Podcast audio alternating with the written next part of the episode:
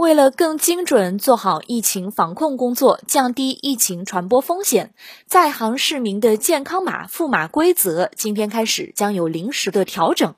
从二零二二年一月二十九日凌晨开始，杭州部分市民的健康码颜色将会变为橙色，与健康码黄码、红码有所不同。健康码转为橙色的市民呢，主要是为本人处于疫情防范区域内的人群，存在一定的疫情感染风险。橙色健康码如何转绿呢？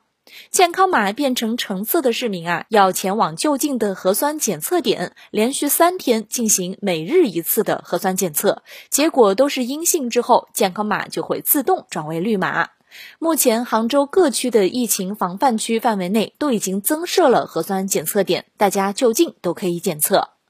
那么，持有橙色健康码还可以出门工作和购物生活吗？